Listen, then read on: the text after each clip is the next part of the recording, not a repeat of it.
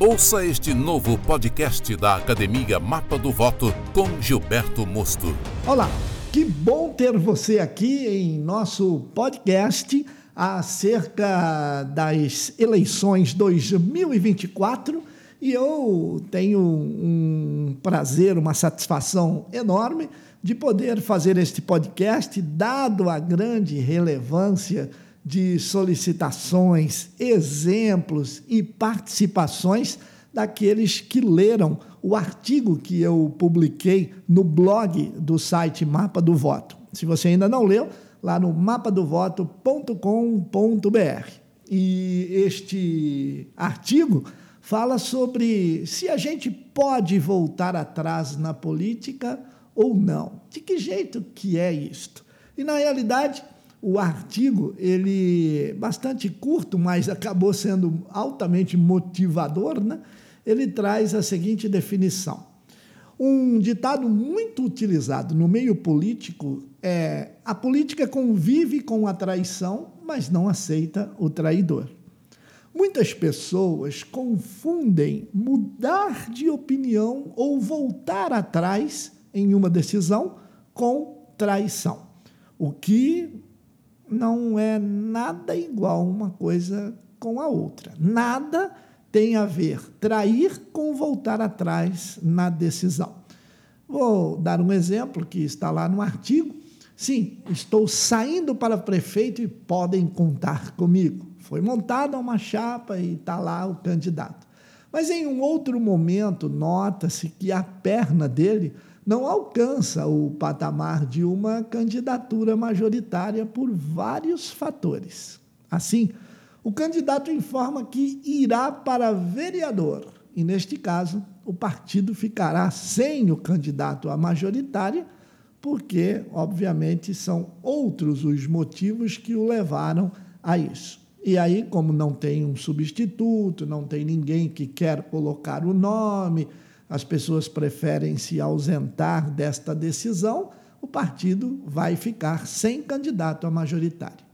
Bom, isso é apenas voltar atrás, mas os primeiros comentários serão de que o candidato traiu o partido.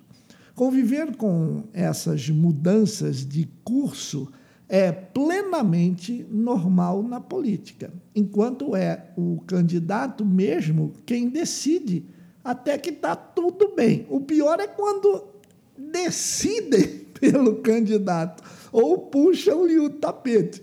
Aí foi traição ou também voltaram atrás? Então vamos lá. Se você tem o um candidato que volta atrás, porque ele decidiu que não vai mais para prefeito. Eu estou dando só um exemplo aqui. E depois você também tem um segundo momento em que o partido decide que aquele candidato não será mais candidato.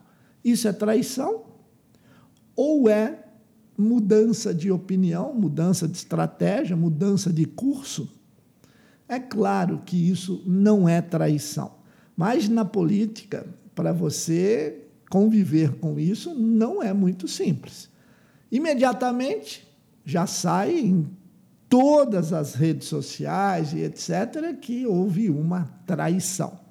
Mas, na realidade, traição é algo muito mais grave. Traição, por exemplo, é se vender ao adversário por alguma vantagem futura.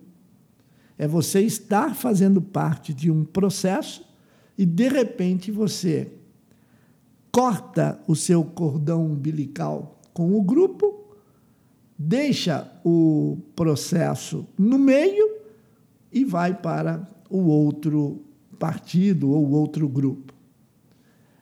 Por exemplo, traição é entregar informações confidenciais aos demais, a, a né? ou mesmo se fazer de infiltrado em equipes estratégicas no núcleo duro de uma campanha. Isso é muito mais perigoso e isso é realmente o que a gente chama de traição. Mas o mais importante é você saber que traição não tem nada a ver com mudança de ideia ou opinião.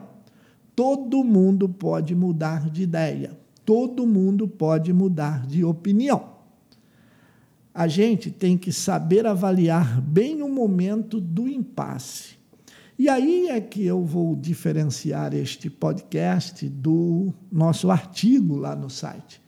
Porque esse momento do impasse é um momento onde você, de repente, pode acabar se desgastando demais no partido. E você acaba perdendo apoios importantes que você conquistou.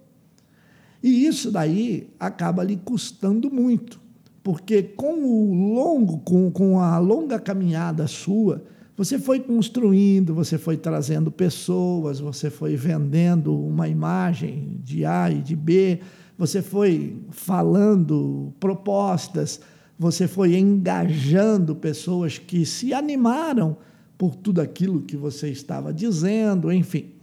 E nesse momento do impasse, de repente você não tem a verdadeira paciência ou o verdadeiro jogo de cintura para saber sair desta situação sem ferir estas pessoas.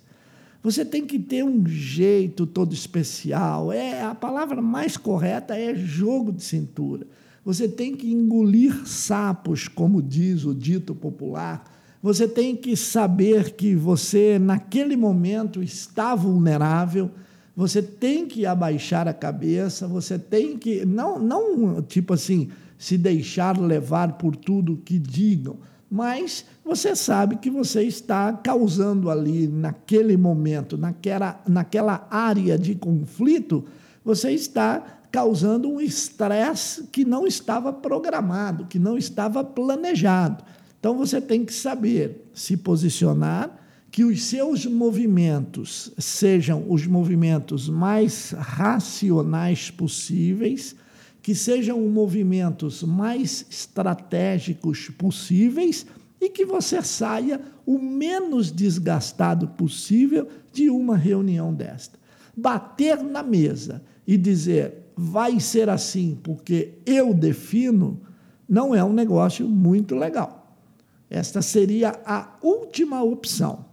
O melhor é você dizer que há sim uma viabilidade de continuarmos o projeto, mostre, indique o que é que ainda no futuro poderá ser revisto ao partido, ao grupo, que poderá ganhar de alguma forma por alguma outra coalizão futura, enfim, isso lógico dependendo do momento, né? Mas você tem que apresentar objetivos para contrapor este momento do impasse. Contornar é a melhor forma possível. E você tem que ser profissional da política. E todo político tem sim esta habilidade, tá? E é bom lembrar também que em política não há amigos para sempre, nem inimigos que durem uma eternidade.